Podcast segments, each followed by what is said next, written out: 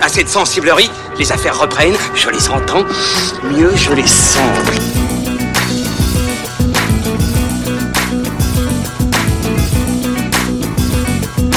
Qu'est-ce que c'est que ce foutoir, mon petit Bernard? C'est l'engin de guerre le plus puissant de tout l'univers. Salut à toutes et à tous et soyez les bienvenus sur Fin de séance, épisode 59, votre podcast ciné qui vous donne la parole en sortie de salle, comme chaque semaine depuis le Hurling Pub, dans le 5e arrondissement de Paris. Alors aujourd'hui, euh, comme dans une Europe post-Brexit, nous voici avec un couple franco-allemand à la barre. Ici représenté par le cinéaste teuton Roland Emmerich et son tonitruant Midway, reconstitution historique des événements de juin 1942 au cœur du Pacifique. Puis, dans la seconde partie de l'émission, c'est la France qui est à l'honneur avec J'ai perdu mon corps, film d'animation réalisé par Jérémy Clapin et produit par Marc Dupont-Avis via sa société Xilam. Donc Marc Dupont-Avis euh, qui était donc autrefois le producteur des Zinzins de l'espace, voilà, ça c'était pour l'anecdote.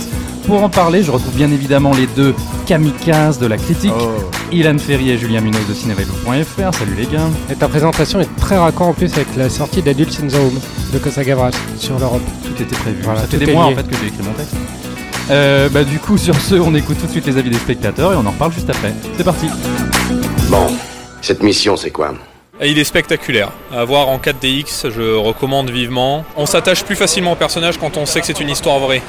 Comparé par exemple à Independence Day ou 2012 où là c'est purement du fictif, donc c'est beaucoup plus réaliste et c'est aussi pour ça que le film est beaucoup plus sérieux. Je me doute que c'est euh, assez romancé, histoire de convenir à ce qui peut être filmé. Après, de ce que j'en sais, ça retient bien les grands moments. On n'a peut-être pas tout dans le détail, puis c'est peut-être exagéré à certains moments, mais euh, au moins on a les grandes lignes. Dans Pearl Harbor, c'était vraiment joué sur euh, l'histoire du couple, alors que là c'est plus étiré sur plusieurs personnages, on va dire. Par contre, les combats sont plus longs, ça bouge beaucoup plus, c'est beaucoup plus actif. Je pense que celui-là est un petit peu plus spectaculaire que Pearl Harbor. J'ai passé un bon moment, la 4DX est ouf. Midway est un complément à Pearl Harbor pour moi, c'est-à-dire que Pearl Harbor était vraiment dans le côté euh, explosif. Là on est plus dans le côté vraiment compréhension de l'après Pearl Harbor. Il est très divertissant. Euh, après c'est complètement différent. Comparé à Pearl Harbor on était vraiment figé sur un aviateur, là on, en voit plusieurs. Il y a euh, trois points de vue, c'est-à-dire les aviateurs, le haut commandement et les japonais. Et là, euh, c'est vraiment quelque chose de historique. La scène de combat finale est quand même spectaculaire. Comparé aux autres scènes où je suis pas vraiment ancré, mais elles sont de bonne facture, j'ai envie de dire. Mais la scène finale est quand même assez épique. Épique, spectaculaire, très divertissant. C'est en tout cas l'avis des deux, euh, des deux jeunes hommes qu'on a interviewés à la sortie de la séance, qui s'appellent tous les deux Romain. Voilà, on leur fait un coucou, salut Romain et Romain. Une séance que nous avons vue, Thomas et moi, qui n'est pas là ce soir malheureusement, une séance en projection euh, 4DX au PATV Player, euh, place de Clichy. Alors, la 4DX, pour savoir ce que c'est, c'est une projection euh, qui justement joue sur le côté spectaculaire avec des sièges qui bougent en fonction de ce qui se passe à l'image, des projections d'eau, des projections d'air. Et malheureusement, on va pas trop pouvoir en parler parce que Thomas et moi, on est tombés sur les deux seuls fauteuils qui ne fonctionnaient pas. Donc en fait, on voyait toute la salle se déplacer euh, comme les avions. Tu vois, il y a vraiment, t'as l'impression d'être dans une montagne russe. Par contre, on s'est quand même pris les projections d'eau et les projections d'air. Euh, bon, c'est quelque chose dont je pourrais me passer tout à fait euh, dans une projection normale. Voilà, c'était pour la petite aparté 4DX. Qui des deux a eu le mal de mer? Bah personne, mais c'était très bizarre de voir toute la salle bouger comme sur un bateau, tu vois. Euh, C'est l'effet Titanic. tu vois. Midway, alors est-ce que c'est vraiment la peine de, de replacer le contexte historique euh, Bah, un petit peu quand on peut pitcher un peu, donc ça se base évidemment sur la célèbre bataille de Midway, donc la re- forme de revanche américaine ayant eu lieu entre le 4 et le 7 juin 1942, soit six mois après l'attaque de Pearl Harbor, hein, qui s'était déroulée pendant euh, Le 11, l'hiver dé- le 11 décembre 1941. 1941 exactement, et on suit cet équipage et ses pilotes qui décident, euh, plus ou moins, avec l'accord du commandement, de euh, frapper le Japon impérial, qui a touché durement l'Amérique. Euh, Julien, tu m'as l'air euh, bien en forme aujourd'hui, je t'en prie, tu peux commencer. D'accord. Qu'est-ce que tu as pensé de ce Midway? Est-ce que tu as été euh, soufflé? Est-ce que tu as trouvé ça épique et divertissant? Bah, comme c'est un film de Roland Emmerich, non. D'accord. Non, bah, bien que ce soit son ouvrage le plus potable de sa filmographie depuis bien longtemps, euh, parce que moi je trouve 2012 et des trucs comme Indépendance des deux euh, ignobles, hein, faut bien l'avouer. Euh, donc, euh, bah, ce qu'il y a, c'est que bon, c'est le film, en, Fran- en tout cas en France, euh, se présente un peu comme une espèce de grosse machine américaine. euh, euh, pété de thunes dans tous les sens avec reconstitution historique pointue et tout Et bah en fait non parce que c'est un faux blockbuster, hein, c'est juste un mini budget quand même de 60 millions. J'ai vu récemment des informations qui diraient que finalement on va peut-être vers les 100 millions. Moi j'y crois pas tellement. Mais euh, en tout cas, on est entre 60 et 100, ce qui est pas non plus gigantesque au vu de ce que Oui, pro- mais par exemple, produire tu les gros vois, studios. euh, le, bon, son dernier film à Emmerich, c'était Indépendance des deux, qui a été un gros Ouais. four, euh, à raison. Mais euh, tu sens que bon, le, le mec est un peu en, en état de faiblesse euh, par rapport à comme il y a quelques années où on lui filait euh, Oui, oui, euh, oui. du Il pognon avait à carte blanche, ouais. Ouais, il avait carte blanche pour détruire euh, toute la, la planète entière. Bon, là, ils doivent se contenter de quelques bateaux et avions en mer numérique.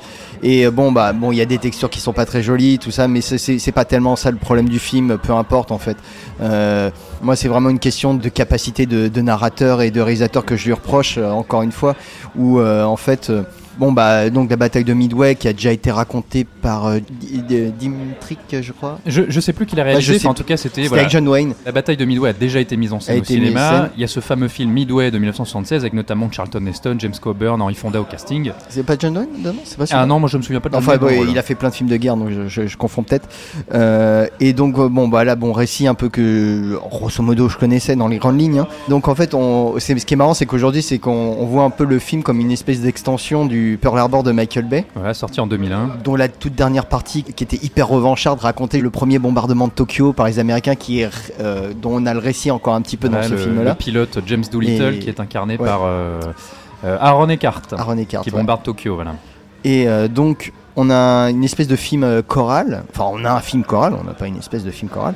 Donc, on prend la- le, le point de vue des pilotes, le point de vue des navigateurs, le point de vue du commandement, le point de vue des renseignements.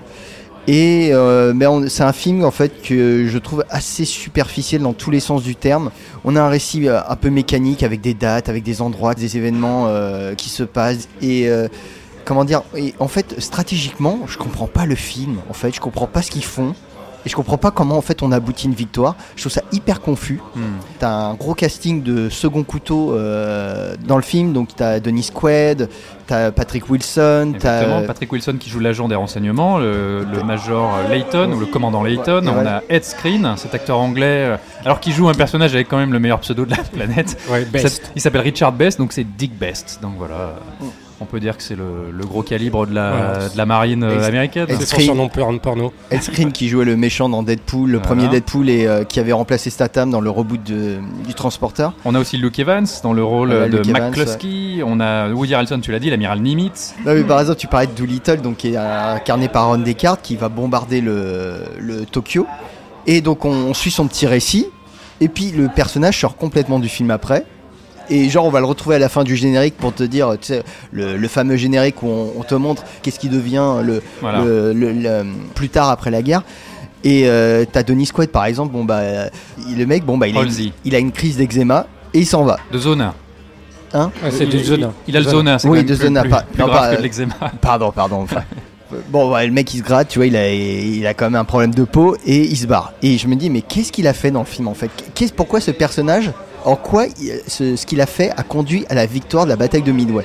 Et donc, je trouve que le. Bon, ça, le- c'est basé sur les faits, c'est-à-dire qu'il y a oui, vraiment non, mais c'est basé sur les faits, mais, été, à, mais à euh, l'écran, tu ne vois rien en fait. Euh, Il y a certains personnages qui ne font rien. hmm.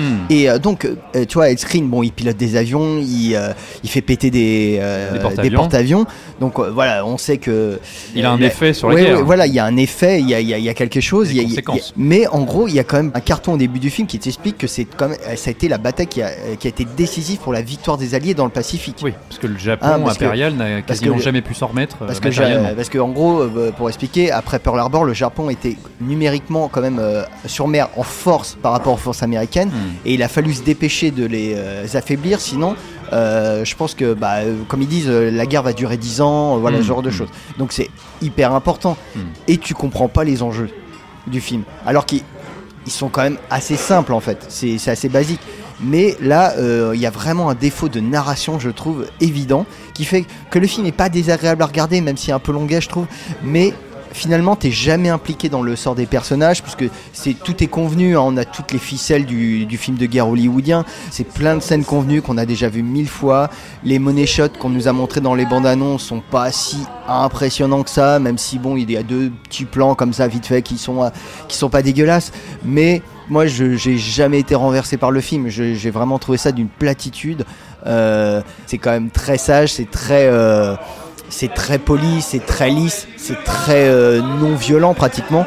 Hein, je veux dire, euh, c'est comme t'as- au début, t'as le, le personnage du, du mec qui se sacrifie à Pearl Harbor, euh, qu'on retrouve après. Bon, il est mort, et puis bah voilà, c'est tout. Ouais, ouais, non, c'est vrai, c'est vrai. Et donc c'est un film voilà, tu, tu traverses euh, à vitesse de croisière, mais sans finalement t'arrêter sur quelque chose, sans finalement ressentir de l'émotion pour les personnages. Alors bon, je veux pas, pas encore critiquer le, le pro-américanisme de, de Roland Emmerich, hein, qui est le plus euh, américain des teutons. Hein, Mhm. Je veux dire, euh, bon, faut se rappeler de aujourd'hui. Enfin, il faut voir le, le- le pro-américanisme du premier Independence Day aujourd'hui. Ça, je veux dire, à partir du 11 septembre, ça faisait bien sourire quand même.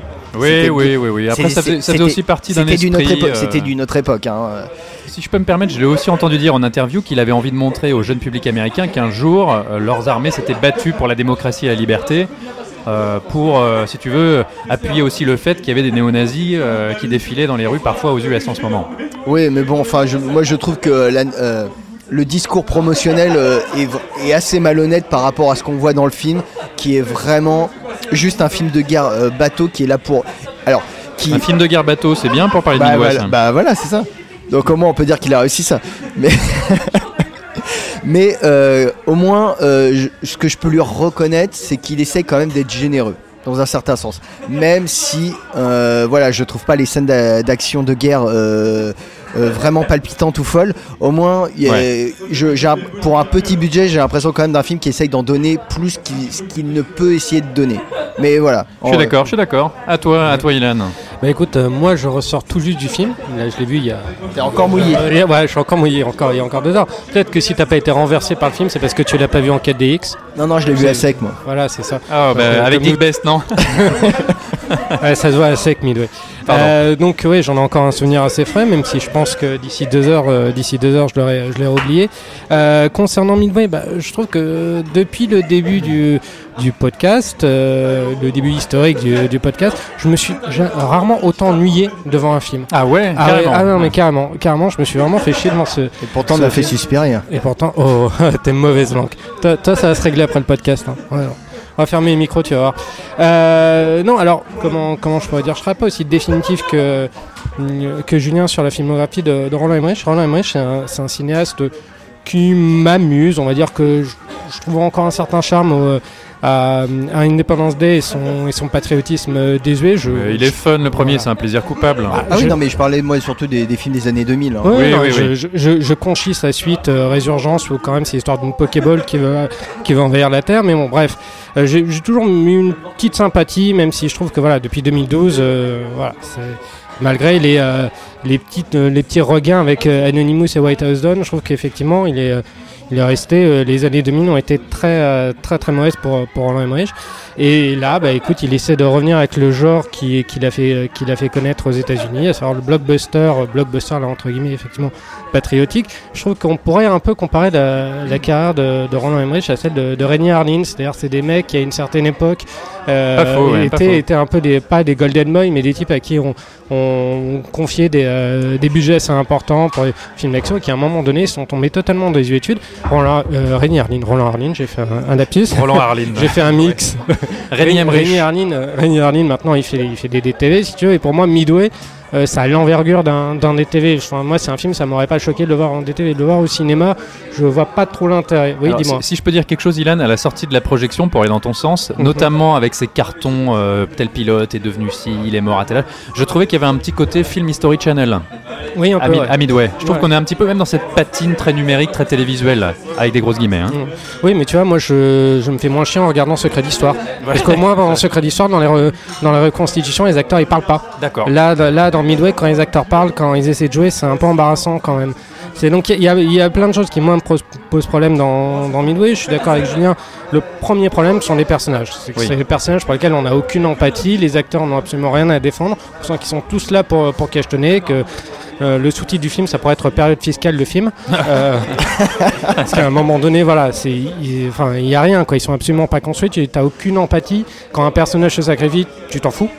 C'est euh, voilà, c'est c'est un film qui veut effectivement reprendre tous les codes du film de guerre euh, choral, euh, comme, euh, comme tu le disais, mais, euh, mais qui se base sur, sur des personnages totalement Tu- lisses, totalement creux. Tu veux dire que tous ces personnages de pilotes sont un peu survolés Voilà, c'est beau.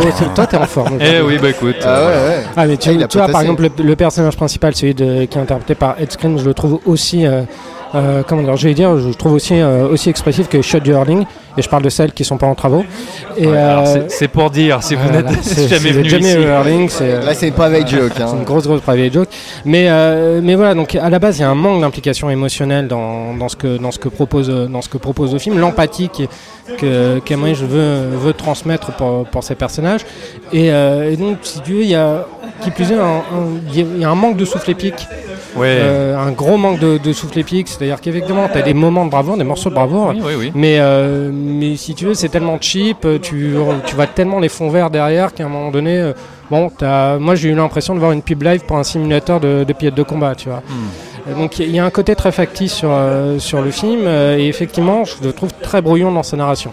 C'est à un moment donné, c'est effectivement, t'as- comme tu dis, il y a, il y a des stratégies qui se mettent en place, mais tu ne comprends pas trop, tu, tu sais pas trop ce qui va se passer, et puis c'est extrêmement cliché. C'est-à-dire qu'au tout début, bon, tu, tu vois le film, le film se, se déroule. Euh, Bon, c'est pas, c'est pas désagréable, mais c'est très plan-plan, c'est c'est très sage. Et puis tu as ce moment où tu as un des. qui fait justement suite à l'atta- l'attaque de Pearl Harbor. Et tu as, ce, ce soldat japonais qui est en kimono, kimono, il entend l'attaque de Pearl Harbor et Ah bah, commence c'est la- l'amiral Yamamoto. l'amiral Yamamoto. Et, euh, et qui, lit, euh, qui lit du Ulysse S. Grant d'ailleurs. Oui. Et, euh, et qui me dit euh, Hmm, on a réveillé un, un géant et on lui a insufflé de la haine. Et là, tu Oui. dis, et là, tu as envie de dire Allez, allez, c'est bon, c'est parti, ça va être bien décomplexé, ça va être le Independence Day du, c'est une- du film de guerre, fait de la guerre du Pacifique. et, et- et qui a été euh, déjà raconté dans donc, euh, un autre film sur Pearl Harbor, Tora Tora Tora, de Torah, oui, Richard de Fletcher. 1970. hein. Et euh, en tout cas, le personnage dit ça à la fin du film. Oui, mais alors, je ne te parle pas du fond, je te parle de la forme, de la manière dont c'est Oui. mis en forme par, Ah bah, par, par hein. Roland Emmerich, qui est quand même pas le, le plus subtil des, euh, des cinéastes. Et là, tu dis, le film aurait pu dé- dé- dériver vraiment vers le gros plaisir coupable, le gros blockbuster euh, patriotique, euh, totalement dé- dé- décomplexé et drôle. Quoi. Le- moi, le nanar patriotique, j'aime bien, ça me fait moi marrer aussi. en soi. C'est un sous-genre qui me fait marrer. Sauf que le film se prend tellement au sérieux. Et si on devait effectivement faire la comparaison, parce que dans le micro-trottoir, ils ont beaucoup fait la com- de comparaison Pearl avec à Pearl Harbor. De Michael Bay. Voilà, euh, si je vais faire une comparaison, c'est effectivement, c'est un film moi qui m'a fait regretter Pearl Harbor. C'est Oh. dire, c'est dire, c'est dire, tu vois, c'est dire le truc. c'est c'est Ah non, craignos. mais hein. c'est mauvais, c'est quand même un des plus mauvais films de, de Michael Bay. Mais pour faire, pour faire une comparaison, euh, Pearl Harbor, on va dire que c'est un Big Mac. C'est dégueulasse, c'est pas bon, mais ça fait le job. Euh, Midway, c'est plutôt le burger que j'ai bouffé à la Nouvelle-Orléans, qui est suinté de gras, de sel, et euh, que tu bouffes, tu bouffes une bouchée, t'as juste envie de vomir. Euh, c'est un peu ça pour moi, euh, mon rapport, euh, mon rapport avec, avec Midway. Et au moins, si tu veux, dans Pearl Harbor, on peut faire beaucoup de reproches à Pearl Harbor, mais t'avais un côté très spectaculaire. C'est pas les mêmes, c'est pas les mêmes budgets. Et t'avais aussi un côté romanesque. Alors voilà, et encore aussi, aussi sujet, Oui. sujet à caution, mais tu avais une volonté quand même de vouloir faire exister les personnages, de vouloir faire ressentir une empathie pour ces personnages, que tu absolument pas là. Moi, tu as l'impression, enfin, quand je vois Midway, j'ai l'impression que c'est un film qui a voulu prendre un peu de Pearl Harbor, un peu de, aussi de Dunkerque pour ces histoires de. euh, On en reparlera de Dunkerque l'heure. euh, d'histoires croisées, de trajectoires croisées euh, en unité de temps, de lieu, euh, de lieu et d'action, enfin plutôt unité d'action. Euh, donc j'ai l'impression que c'est un film qui a voulu piocher un peu partout, mais qui au final euh, nous ressort une version euh, régurgitée de tous ces films, mais au rabais. Enfin, si tu veux, euh, Midway, c'est c'est un peu, c'est même pas le Pearl Harbor du pauvre, quoi. C'est pour moi, c'est c'est euh, le Pearl Harbor du clochard qui sent encore la vinasse. Oh, Donc, mon Dieu. Mais alors, je serais tenté de dire que. Cette euh, violence. je pense que c'est compliqué pour un réalisateur américain. Bon, là, il se trouve que c'est un Allemand expatrié aux États-Unis. Mais pour un cinéma américain, de traiter le sujet de la bataille de Midway, parce que on a tous ces personnages considérés comme des héros, l'amiral Nimitz, tel pilote, Dick Best, etc. Et on a l'impression que dans une grande tradition History Channel, on veut tout présenter factuellement. Il a fallu tous les mettre dans le film. Sauf qu'à un moment, euh, suivre toutes les trajectoires à la fois, c'est très difficile de s'attacher à un Bah, personnage. le truc, c'est qu'à force de multiplier les points de vue, en fait, tu n'as plus de point de vue. Et tu n'as plus non plus ce, sentiment d'urgence que tu peux avoir dans, dans des films de guerre qui se passent durant une bataille, une bataille donnée. T'as aucun enjeu au final. Tu te sens absolument pas impliqué, tu te sens pas en danger. Il y a, il n'y a, pas- il a pas ce sentiment que tu es là avec, euh, avec les, personnages. Mais ça, c'est effectivement un problème à la fois de narration et d'écriture de personnages. Et sachant que la bataille de Midway est aussi, je pense, compliquée à mettre en scène, mine de rien, tu disais Julien que c'était un peu confus, euh, parce qu'en soi, euh, elle s'est jouée à très peu de choses. hein. C'était un véritable miracle pour les Américains de remporter la bataille de Midway. Euh, et c'est vrai que cet aspect-là du film, on a un petit peu l'impression que c'est juste deux flottes qui s'affrontent et euh, il y en a une qui triomphe sur l'autre et puis point barre. Enfin, on va spoiler un petit peu, mais tu vois, par exemple, au début de la bataille euh, finale, donc t'as les bombardiers, enfin les bombardiers, les, avions, et euh, en fait ils ratent, ils, ils loupent leur, euh, Ouais. leur bombardement, et là tu te dis, bon là c'est là que tu devrais, de, euh, ça devrait être hyper tendu, tu vas dire, oh là là, bon même si tu sais que c'est, qui c'est qui va gagner à la fin, mais tu devrais être super tendu, et en fait ça, bah, ça fait plouf quoi, tu Bah, vois. Dick Best était tendu, lui. Euh, je vais juste en profiter pour donner un petit peu mon avis, les amis. Ça rime en plus, mon avis, les amis. Exactement. Là où j'avais très très peur, et c'est peut-être pour ça que je suis pas trop dur avec le film, mais même s'il faut le dire, je me suis un peu ennuyé, même carrément ennuyé.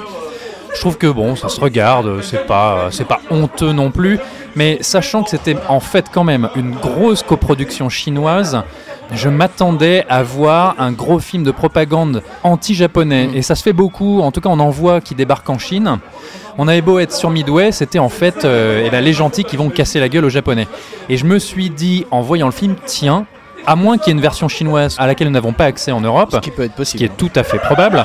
Euh, je me suis dit, tiens, c'est pas si euh, pro-parti communiste que ça. Euh, J'en avais vraiment peur. Du coup, j'ai peut-être été agréablement surpris de voir toutes ces scènes euh, qui euh, montrent le commandement japonais, montrent le côté de, de l'autre côté de la guerre, ce qui se passe chez les, chez les Japonais. Mais ça reste très superficiel. Alors, même. je trouve que là, Roland Emmerich se sent un peu obligé de respecter une espèce d'image un, peu fant- un filtre un peu. fantaisie du Japon. Parfois, ça tire carrément à la carte postale. Après, je dirais que là, il- malgré lui, il est quand même un peu dans la tradition. Je voulais revenir après un peu plus tard là-dessus, mais Midway et Tora Tora avaient un peu ce genre de mise en scène aussi. Enfin, ça fait partie d'une manière qu'a le cinéma américain d'aborder les Japonais dans la Seconde Guerre mondiale. Moi, ce que je voudrais dire, c'est que surtout, je trouve que le gros problème de ce film, c'est la surabondance de combats, et ça peut paraître paradoxal quand on parle d'un film de guerre, mais je trouve que toutes ces scènes d'affrontement se ressemblent, ce sont toutes les mêmes, et on pourrait prendre, on pourrait remonter le film et prendre des scènes tirées des différents moments de la narration, les mettre à, à d'autres endroits, et ça fonctionnerait tout aussi bien. Je trouve qu'il n'y a pas d'idée euh, novatrice euh, à chaque nouvel affrontement. On retient pas une scène en particulier, on retient une espèce d'impression de gros gloubi-boulga de baston et d'explosion, et c'est vraiment dommage. Et tu parlais tout à l'heure de Dunkerque, euh, Ilan, moi Dunkerque c'est un film que j'avais vraiment aimé, euh, vraiment beaucoup aimé au cinéma, ça m'avait totalement impressionné. Dans Dunkerque, il y avait des idées, il y avait des moments.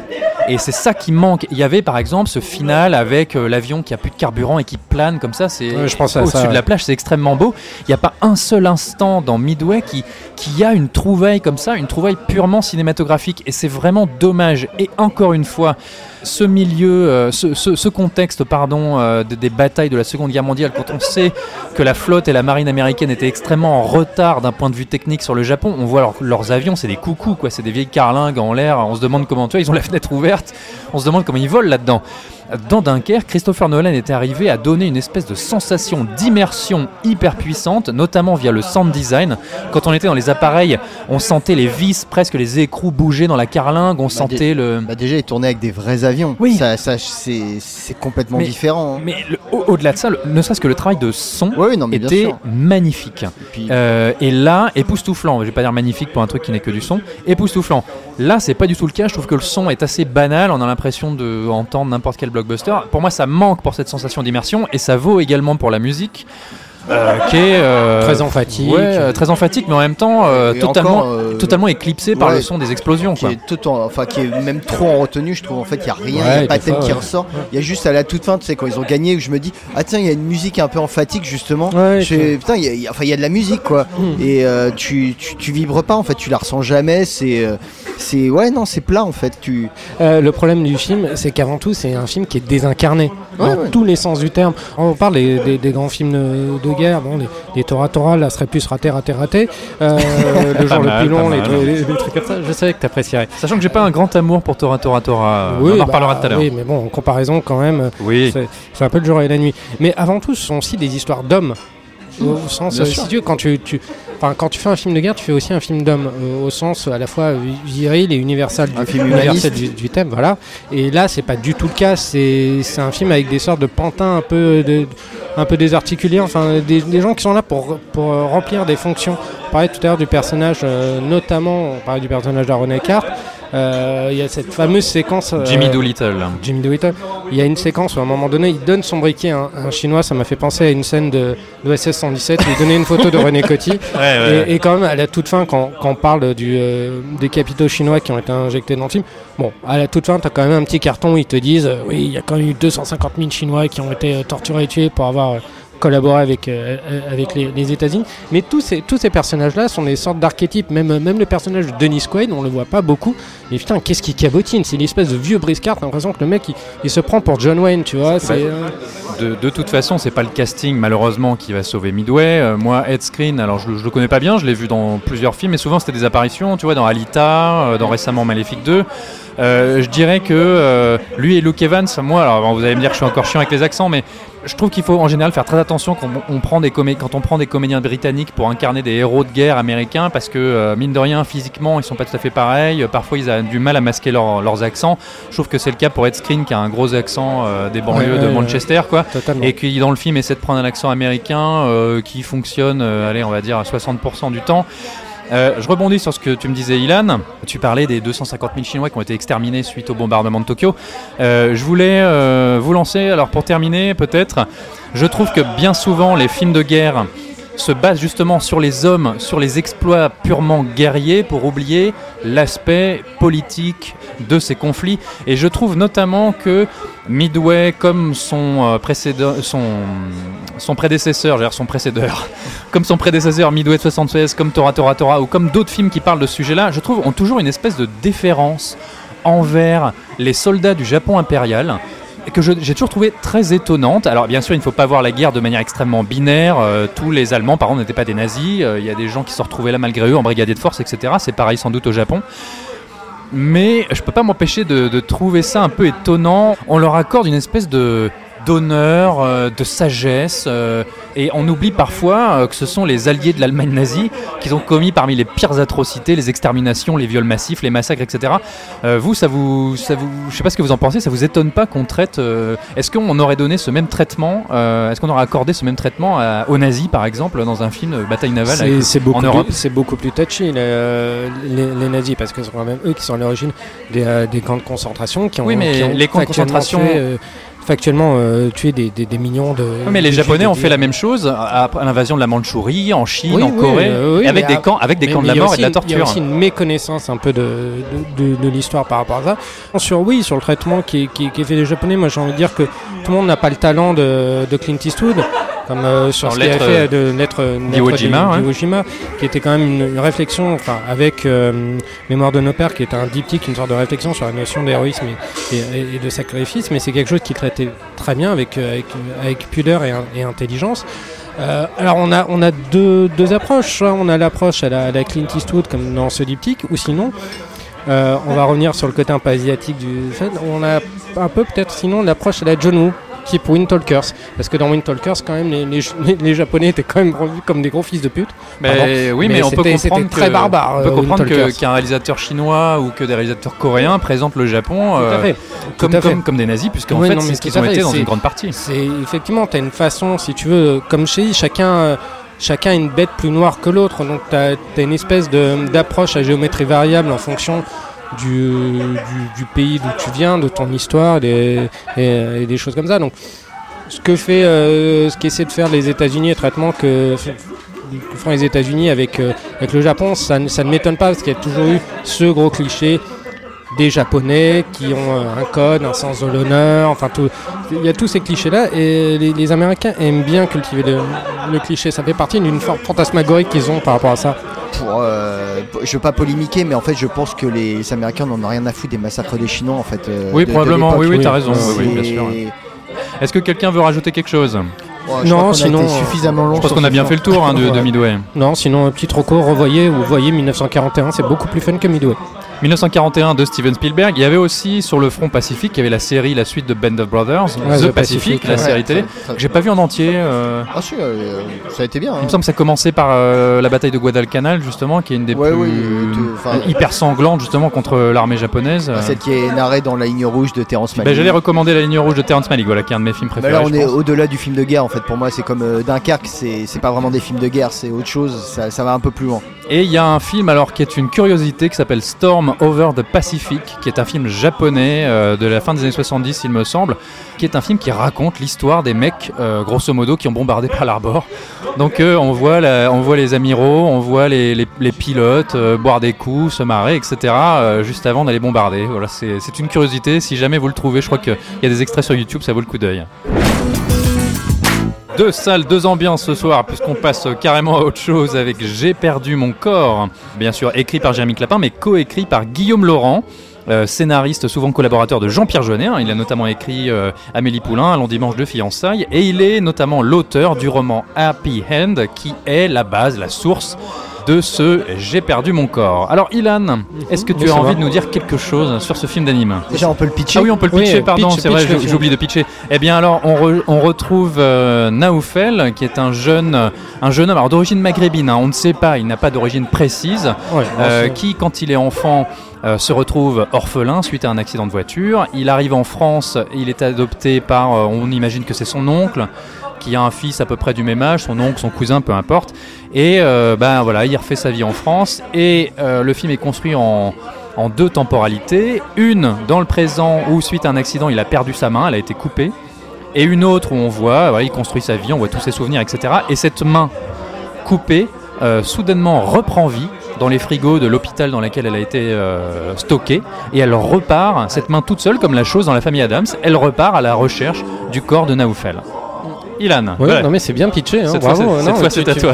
c'est- Merci, C'est bien dans les merci. pitchs, fais des progrès, c'est incroyable. Merci, merci. L'Oscar du meilleur pitch revient. hein. Euh, bah moi, c'est un film, effectivement, j'en avais, euh, j'en avais entendu parler après son, son, son passage canois. Il a fait Euh, beaucoup de bruit. Hein. Ouais, il a fait Grand beaucoup- prix de la semaine de la critique. Ouais, tout à fait. Grand prix prix- de la semaine de la critique. Prix au pour un- festival d'Annecy et prix au festival d'animation de Los Angeles également. Ouais, un grand prix de, euh, de la semaine de la critique pour un film d'animation, ça me m'intriguait suffisamment pour que je me penche sur son cas et que je me dise, une fois que le film sera sorti, il faudra que j'aille voir parce qu'il y a quelque chose qui, qui se joue là. Là, ça peut être intéressant. S'il a eu ce prix, à mon avis, c'est c'est pas pour rien. Et euh, effectivement, donc, je suis très content que, que vous ayez, euh, tu aies euh, suggéré l'idée, J'ai Pierre. j'ai voilà, poussé un peu, oui. je t'ai poussé un peu pour qu'on pour qu'on parle de, de film, donc ça m'a ça m'a poussé à aller, à aller le voir vraiment euh, tout de suite. C'est un film qui m'a qui m'a touché. Je, ne savais pas trop à quoi m'attendre. J'avais pas vu de bande annonce. Je voulais pas trop connaître l'hist- l'histoire. Je savais qu'il était qu'il y avait une histoire de, de mutilation, en tout cas de, de membres de membres euh, manquants et un peu. euh, Je me suis dit c'est peut-être un film qui va justement jouer sur la notion de membre fantôme. Vous savez ce membre qu'on sent encore Oui. là après qu'il ait été amputé. En fait c'est pas ça du tout. Et donc en fait j'ai été transporté par ce film comme on peut être transporté par, par une histoire, par un conte, par même une, une long poème. Euh, je trouve que c'est une proposition de cinéma qui est belle. J'ai- Ça fait longtemps que j'avais pas vu, euh, j'avais pas, j'avais pas vu quelque chose d'aussi poétique. Si tu veux, c'est ce- cette façon euh, de mêler à la fois le, le beau et le, et le tragique, quelque chose de solaire et de très noir, parce qu'on parle de, l'amputation d'un membre, donc de l'amputation de quelque chose qui fait partie de toi. Voilà, Il y a quelque chose de très macabre au début. Le, le début du film est assez macabre parce que quand on voit la main qui s'échappe, euh, euh, justement, il y a un œil qui, euh, qui part et qui à un moment donné se fait écraser. Enfin, c'est pas un truc très. euh, Voilà, on comprend pourquoi il y a eu un avertissement. c'est pas à mettre entre sous tous les yeux. Ah, c'est pas un film d'animation pour enfants. Non, c'est pas un film d'animation sou- Souvent, les gens associent dessin animé, truc pour gamins. Alors, Là, c'est pas du tout le cas. Attention. hein. Donc voilà, je savais pas à quoi m'attendre. Au final, j'ai vu une espèce de, de, de longue balade, de long poème sur, sur, sur la perte, à la fois, euh, à la fois euh, physique et, et affective, un film sur le deuil. Oui. Et je trouve que ce qu'il en fait, ce que le réalisateur en fait, j'ai trouvé Jérémy Clapin. ouais, Jérémy Clapin, j'ai j'ai trouvé ça très beau. Il y a de belles idées de mise en scène, il y a, il y a une espèce de, de beauté euh, jamais morbide qui ressort du, euh, du, du film, une espèce de, de mélancolie, de tristesse un peu diffuse comme ça, mais, euh, mais qui fait que tu te laisses transporter par le film, tu, tu vois pas le temps passer. Bon, c'est un film assez court, ça dure Quatre- 81 minutes. mais ça tombe jamais dans des excès euh, dans des excès de gain c'est jamais trop sombre c'est jamais trop euh, lumineux. C'est c'est juste une, une chronique, une chronique de, de vie et euh, par l'intermédiaire d'une de cette allégorie qui est, qui est la main qui part à la recherche de son, de son, pro- de Voilà. son propriétaire. Donc euh, non, j'ai trouvé ça extrêmement intéressant, à la fois formellement, euh, sur, la, sur, la, sur la forme et sur le fond, et je trouve que le cinéma d'animation devrait continuer, français en tout cas, devrait continuer à creuser ce, ce, ce sillon du, de l'histoire un peu plus adulte, du film d'animation un, un- un- un peu plus adulte. Moi, la dernière fois que j'ai vu un film d'animation après français, après j'ai pas une culture du film d'animation euh, français comme euh, tu peux l'avoir ou peut-être euh, peut-être Julien, mais euh, mais qui m'a touché, euh, qui m'a touché à ce à ce point, on va dire que c'est- Persepolis. Oui, Parce ça remonte un peu le film de Marjane Satrapi. ouais. c'est- Mais euh, le côté viscéral en moi. Dans J'ai perdu mon corps, il y a un côté viscéral très fort et, euh, et qui, je trouve, manque aujourd'hui dans, dans le paysage cinématographique euh, français, qu'il soit d'animation ou pas. Mais là, on a, on a quelque chose de fort. C'est une belle proposition que, que je conseille. Avant de te donner la parole, Julien, tu parlais de la forme. Ilan, on va quand même rappeler un petit peu euh, à quoi ressemble J'ai perdu mon corps, puisqu'il s'agit d'un projet hybride. C'est à la fois de l'animation 2D et de l'animation 3D. Euh, le film est produit donc par Marc Dupont-Avis, qui est un producteur qui n'a pas fait que de l'animation, mais c'est un vrai pari Mhm. qu'il a, qu'il a eu, euh, voilà, de, de- de parier, je me répète, de parier sur Jérémy Clapin, de produire son long métrage avec sa société Xilam. Donc Xilam, je l'ai dit tout à l'heure, Les Zinzins de l'espace, Oggy et les cafards. Euh, moi j'aimais bien les Rats aussi, avec les voix d'Eric Ramsey. Xilam qui s'est chargé de la, partie animation traditionnelle, puisqu'il y a aussi du dessin, et euh, il y a une partie animation en image de synthèse, il me semble, alors je dis peut-être une bêtise, mais qui est réalisée, je crois, c'est à mon avis, c'est Gaoshan, qui est une société de production française qui s'est installée, alors je sais plus s'ils sont pas à La Réunion, un truc comme ça, qui euh, intervient très souvent dans les productions françaises en image de synthèse. Et voilà, je tenais à le rappeler parce que euh, ces projets un peu hybrides, euh, finalement, on n'en voit pas souvent sur nos écrans, en tout cas en Europe. Et sur ce, Julien, euh, je t'en prie, j'ai cru comprendre que toi, tu avais un rapport un peu plus difficile avec J'ai perdu mon corps. Eh ben écoute, euh, je vais te surprendre pas du tout parce que pour moi c'est une révélation ce film. Ah ouais? Ah, j'ai Ah, cru lire un message de toi. euh, Ouais, j'ai brouillé, les taquin, pistes. J'ai Ah, mais les quel, quel malin Non, non, parce que moi, c'est bah, c'est un projet qui m'intéresse depuis un moment, puisque j'en avais entendu parler euh, en termes quand même euh, très très élogieux. Et euh, je, moi qui ne suis pas friand de- du cinéma français actuel, euh, là on a une vraie proposition de cinéma, que ce soit animation ou euh, traditionnel. hein, Ah, je, je suis content parce que j'étais persuadé que tu allais détester et, euh, et du coup je suis content, je suis content que ça t'ait Pourquoi J'ai trouvé ça ce film magnifique. Très bien. C'est voilà, c'est on est entre le, le film fantastique, la chronique sociale, le, le film d'aventure, le film d'horreur, euh, le film euh, comment dire euh, presque j'ai envie de dire impressionniste, pas au sens pictural du, du terme, mais en sens je trouve que c'est un film sur les, les sensations. en Ah fait. oui, On- oui, oui, oui, totalement. totalement. Puisqu'en fait on est dans la mémoire de la main. Donc euh, on passe forcément par des sensations de toucher.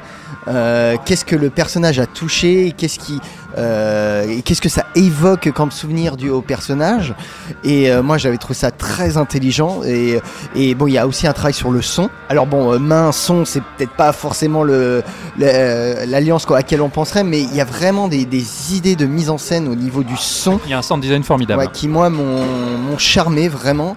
Alors à titre personnel, moi c'est un film qui a fait ressortir quelques trucs intimes. hein, Mhm. je je n'en dirai pas plus. Euh, mais voilà, c'est moi c'est un sujet qui m'a beaucoup touché. Parce qu'en fait, c'est pas seulement un film sur le deuil ou sur la perte, en fait, c'est d'aller au-delà du deuil et de la perte pour recommencer à vivre, en fait. Oui, c'est un récit d'émancipation. Ouais, oui, hein. c'est un film sur la vie. Et, euh, et c'est hyper positif en fait je trouve même si la fin est pas ce qu'on peut attendre c'est pas un happy end euh, euh, traditionnel euh, ça ne se finit pas comme on La, la fin peut paraître un peu surprenante. Même, Oui, surprenante. mais elle a, elle a un côté justement, c'est pas du tout la fin que les gens espèrent pour Naoufel. Oui. Et, prénom que j'ai découvert d'ailleurs. Et- moi aussi, je et connaissais que, pas, Et ouais. que je trouve très joli. Très joli prénom. Euh, et euh, Le parce fils que de Julien s'appellera donc Naoufel, euh, vous le savez aujourd'hui, en exclusivité. Ça ou Gypsy Danger, mais j'ai pas encore décidé. Mais Bah, ça dépend si t'es un garçon ou une fille. voilà, on verra bien. Kurt Russell, prénom composé. Walker et Texas Ranger. Trois gosses. Et euh, non, je trouve que c'est un vrai pari. Alors, je sais pas si on l'a souligné, c'est un premier film, hein, c'est un premier long métrage. Alors voilà, premier long métrage. Il a fait pas mal de trucs, Il a fait mais des courts métrages son très, re- très remarqués apparemment. Voilà, bah, je les ai vus, pas- moi je- j'en parlais tout à l'heure. que j'ai pas vu, mais que je vais aller voir euh, de ce pas, euh, surtout après ce que tu vas en dire. Et euh, non, non, moi vraiment, euh, je trouve que c'est un. Enfin, moi je pense que ça va finir dans mon top 10 de l'année. euh, D'accord, d'accord, carrément. non, non, mais parce que c'est. suis tellement c'est un- soulagé. C'est c'est un film osé. Moi, je- il y a plein de trucs. Moi, j'ai j'ai adoré la scène de la livraison de pizza euh, avec cet échange par haut-parleur que j'ai Ah, trouvé. alors là, par contre, euh, je serai en total désaccord, mais euh, je, je Moi, reviendrai j'ai dessus. trouvé ça charmant comme tout. Et t'as- t'es- Enfin, j'ai envie de dire, t'as le. Moi, euh, cette scène, je me suis vraiment mis du côté de Naoufel je peux euh, te dire, je me suis mis du côté de la pizza. de la- non, de l'interphone. Bah, il était chamboulé comme elle, parce qu'il a eu un Ouais, petit voilà, accident de bah, fait, donc c'est la pizza. Oui, j'ai été chamboulé. Bah oui, voilà. En fait, je suis une pizza. Voilà. Qu'est-ce que je vous dis N'importe quoi. La napolitaine de la critique. Julien Munoz. Ah, c'est beau. C'est ce ce qui, ce qui me pose problème là, c'est qu'en fait, je me j'ai pas assez de recul en fait sur le film pour avoir, euh, pour avoir le, le niveau d'analyse en fait que j'avais envie d'avoir sur, euh, sur un tel film. Donc, euh, on fera un podcast plus tard. Non, euh, mais Julien est en train de pleurer, vous, vous le voyez pas. Non, mais j'ai eu une euh, larme à la fin. Moi, j'ai. C'est beau. Non, Ouais, mais oui, c'est très émouvant. hein. Ouais, moi le, le- le film m'a vraiment ému, m'a vraiment touché. Je suis encore un peu dans le dans le à chaud quoi, en fait dans le ressenti et euh, je suis pas au niveau d'analyse que j'aimerais pour lui rendre justice à ce film parce que moi vraiment c'est bah, c'est une des, des claques de cette année pour moi. Oui, pour un film qui s'appelle J'ai perdu mon corps avec une main, une Bah claque, oui, une claque, bah c'est- voilà. c'est- raccord. Mais quand tu parles de ressenti, ce qui est beau aussi dans ce film, c'est que c'est un film qui sollicite un peu tous tes sens. À travers la, les- la- la mémoire de la main, du, du toucher, de ce que tu peux entendre aussi, les, euh, les petites touches de piano. Il y a une musique qui est très belle. Il y a tout- une toute, enfin, le film, c'est comme une, une petite musique avec ses, ses- ses- ses- ses grands moments et ses, et ses- ses moments un peu plus, un peu plus doux.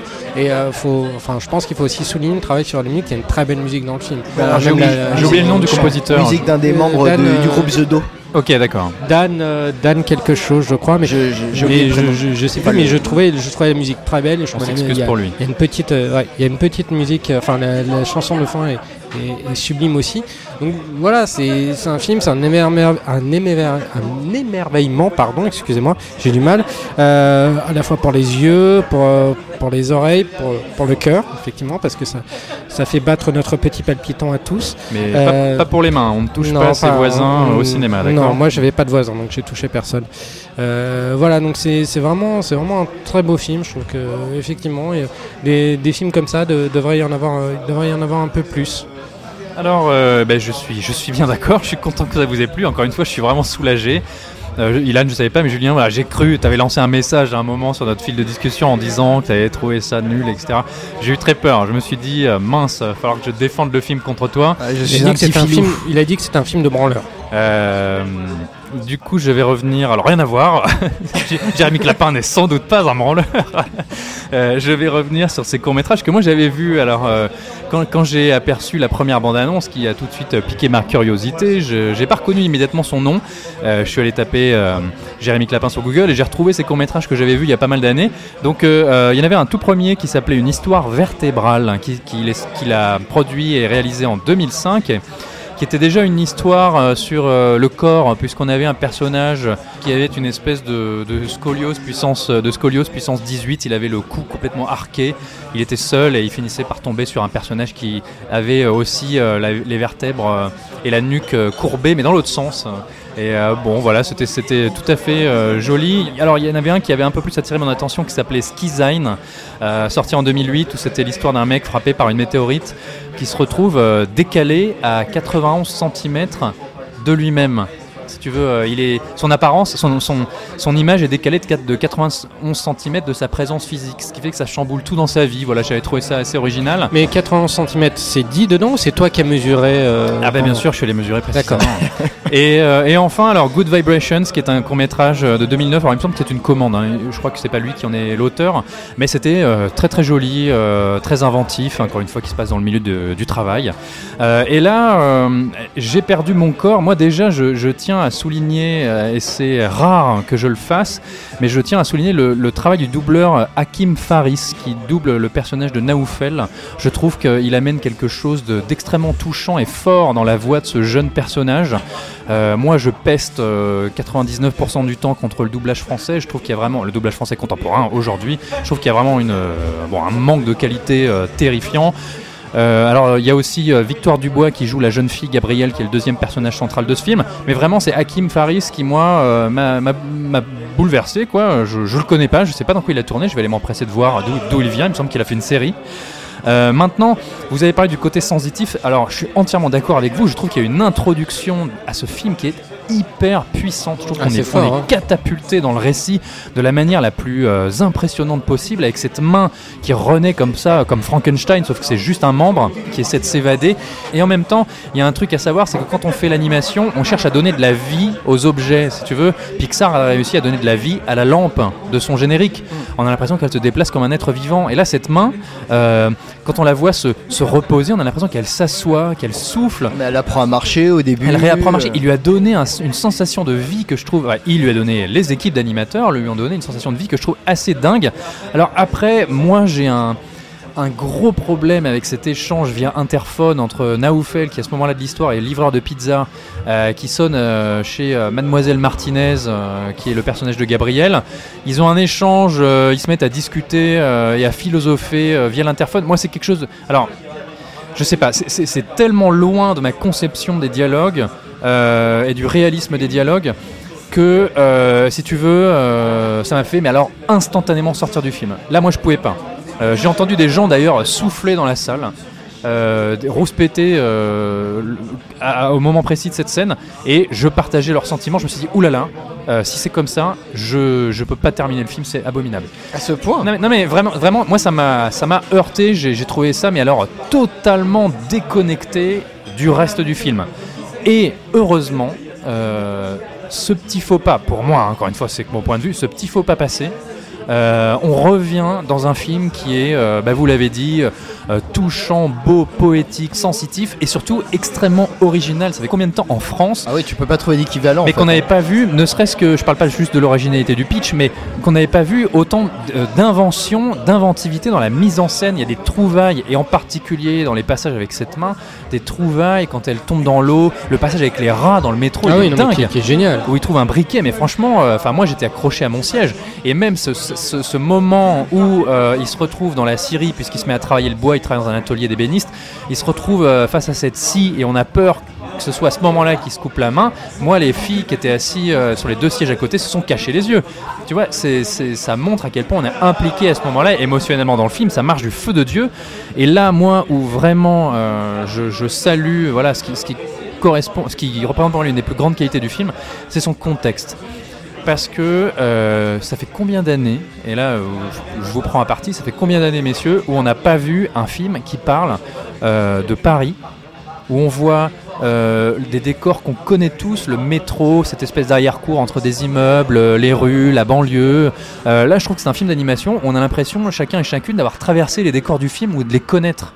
Et ça, de voir Paris, parce que ça se passe à Paris et, sa, et sa banlieue, de voir Paris comme ça, moi, ça m'a énormément touché. Avec des personnages qui sont réalistes, qui nous ressemblent. Je trouve que c'est très fort, c'est très beau. Et moi, ça m'a manqué depuis des années de, de voir ça. Quoi. Oui, c'est qu'en plus, on a un Paris qui est pas. On a cette représentation des grandes villes dans, le cinéma d'animation qui, un- qui ressemble un peu aussi à la représentation qu'on peut avoir de New York, c'est-à-dire ces grandes villes où les gens sont noyés dans un amas de, de monde où euh, chacun est plus anonyme que l'autre. Là, c'est même pas ça. Ce sont des gens qui sont seuls au centre d'un grand, environnement. Parce que l'un, des trucs, moi, ce que j'ai beaucoup aimé justement dans cette fameuse scène euh, d'in- euh, enfin, de dialogue interposé par, par interphone, c'est qu'on a un dialogue entre deux personnes qui sont seules. De solitude. ouais. Voilà, c'est un, film- c'est un- c'est un moment qui nous dit beaucoup de choses sur, sur la solitude et la solitude de l'être au, au sein d'un énorme environnement, comme peut être euh, seule la main Non, au sein de ce, sur, grand sur- sur environnement. le fond, sur Et le fond, sur la topographie et de- tu me parles quoi de, Ouais. de, de la vision topographique Non, non, de la topographie sur le fond et sur le fond et sur la symbolique de cette scène de dialogue euh, dans l'interphone, je suis d'accord avec toi. Je vois ce que ça représente Mm. et la thématique est belle, bien sûr. Oui, et donc justement, on a ces personnes qui sont implantées, leur, leur solitude qui est incarnée dans, ce- dans, dans- dans cette grande ville, qui est montrée non pas de manière caricaturale, mais qui est montrée comme une espèce d'espace, d'espace un peu vide, comme la représentation qu'ils peuvent avoir du, du pôle sud, et ils sont chacun dans leur, dans leur petit igloo, et ils cherchent un igloo à se faire à deux, sans vouloir, euh, sans vouloir spoiler, euh, spoiler les choses. Donc effectivement, on a cette représentation de Paris en tant qu'espace, plus qu'en tant que que ville, on a, on a quelque chose qui va au-delà de, de la, simple to- topographie. On a une représentation qui est à la fois allégorique et juste. Julien, tu voulais dire quelque chose? Non. Non, on a- vous, vous pensez qu'on a. Oui, je pense qu'on a bien fait le tour sur le film. Ouais, de toute façon, ouais, euh, ouais, vous êtes ouais. tous très élogieux. Ça me fait plaisir de voir ça. Bah, à ce moment-là, je. Si, Ah, je, euh, peux, je peux, ouais. je peux- je peux Vas-y, ajouter vas-y, juste vas-y. un, un dernier truc sur, sur le film. Donc, moi, je suis content que le film sorte un peu de son ornière de film de festival. Parce que euh, connaissant la, la carrière du, du film, c'est un film qui aurait pu effectivement rester circonscrit à être une bête de festival, Cannes, l'étrange festival ou un truc comme ça, parce que l'étrange festival pour son côté très hybride, et en fait c'est pas ça, ça commence, euh, je pense que justement le film va, euh, va, sortir, va, va sortir de ça, et je trouve qu'il y a quelque chose de très intéressant qui est en train de, je vais pas dire de se dessiner, parce que pour un film d'animation ça ferait jeu de mots euh, un peu pourri, mais bon allez je le fais. On te l'accorde. Voilà, mais euh, quelque chose qui est en train de se jouer sur le, sur le cinéma d'a- d'animation français, son rapport à la littérature, parce que là on est là euh, donc on a dit que j'ai perdu mon corps était, était adapté. Alors c'est d'un roman ou d'une bande dessinée? D'un roman. D'un roman. Voilà. Il y a quelques mois encore, il y a un autre euh, film d'animation qui est adapté d'un roman et qui, est- qui a fait un petit bruit, qui a fait un petit buzz et qui était pas mal du tout, qui était Les Hirondelles de Kaboul. Oui, en ce oui, moment, on voit de plus en plus effectivement de films, de films d'animation qui se servent du, euh, on va dire, du matériau littéraire pour, euh, Pour exister pour, cinéma. voilà, pour exister, pour populariser euh, le, le genre, le genre animation auprès du, du grand public. Donc je trouve ça important en fait qu'il y ait, qu'il y ait des, euh, des choses comme ça, enfin des, euh, des projets comme ça. Voilà. Mais alors simplement. euh, justement, moi j'ai bah écoute, comme quoi les grands esprits se rencontrent, j'allais conclure là-dessus. Je souhaite à J'ai perdu mon corps et à Jérémy Clapin de remporter un franc succès en salle. Je sais pas si ça va être le cas, je trouve qu'en en tout cas il y a une belle communication autour du film, on voit les affiches un peu partout, les bandes annonces passent dans les grandes salles. En tout cas, moi je vais en parler autour de moi, j'espère qu'aussi euh, ceux qui écouteront, celles et ceux qui écouteront ce podcast auront envie de le voir. Je vais, donc je vais reprendre ce que tu as dit avant de conclure, Ilan. Pour conclure, pardon, c'est que je trouve qu'en ce moment, euh, et même depuis plusieurs années, il y a quand même un vrai renouveau du cinéma d'animation en Europe et notamment en France. Euh, tous les projets ne m'ont pas plu, mais il y a quand même pas mal de projets, notamment parfois en animation traditionnelle. Et euh, je vais dire que pour exister aujourd'hui entre le cinéma d'animation américain et le cinéma d'animation japonais et de plus en plus de grosses productions d'animation chinoise, euh, c'est pas facile de trouver sa place et J'ai perdu mon corps a vraiment une esthétique particulière, reconnaissable, qui, euh, si elle n'est pas typiquement française, elle est au moins européenne. Et je trouve que en voyant ce film, on voit clairement que c'est pas un truc américain, que c'est pas un truc japonais. Il y a une, ident- une identité, il y a une différence, et il faut Qui cherche pas à être beau en fait. qu'il l'ait malgré tout. Il y a des Ouais. très Ouais, très oui. beaux plans de Non, Paris, mais- des lumières assez Mais tu magnifiques. vois, il n'y a pas une esthétique qui dit euh, voilà, on va faire un truc joli en fait. Non, on ne cherche pas à séduire pour euh, Voilà. le simple fait de séduire. Et, et voilà. Et en soi, c'est une, c'est une grande qualité. Il faut le saluer. Et, et je pense qu'on peut s'arrêter là. Voilà.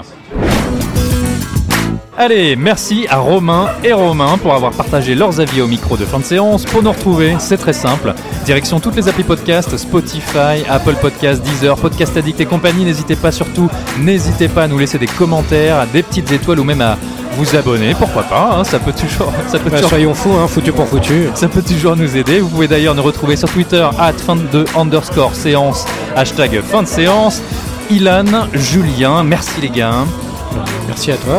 On se serre la main Oh, c'est beau, ah, c'est beau. On peut se serrer la main, euh, surtout si t'as aimé euh, J'ai perdu mon corps. Du coup, où est-ce qu'on peut vous retrouver Où est-ce qu'on peut vous lire? Non, mais moi j'ai envie de laisser Julien refaire le petit topo. Alors, euh, Sur fanfootage.fr pour le site et Ouais. sur Twitter. euh, c'est c'est pas forcément ton site, c'est le mien, mais. Ah merde, oh putain la vache. Ah, là, Mais voilà, tu peux voilà. nous faire de la La- pub. Lapsus révélateur. Bah, Merci Julien. Ouais, bah ouais, qu'est-ce que tu veux hein. T'as été absent pendant un petit moment. Hein, Ouais, bah, je vois que les absents ont toujours tort. hein. Non, bon, alors, sur cinevibe.fr et euh, Twitter, euh, arrobase cinevibefr. Voilà, bravo. Voilà, je t'applaudis de demain. Il est fort ce Julien quand même. Ouais. Il a bien appris ses leçons. Sur ce, on vous souhaite un bon cinéma, on vous fait de gros bisous et on vous dit à la semaine prochaine. Salut. Ciao. Nous allons faire du bon travail ensemble. Yes. No. Ok.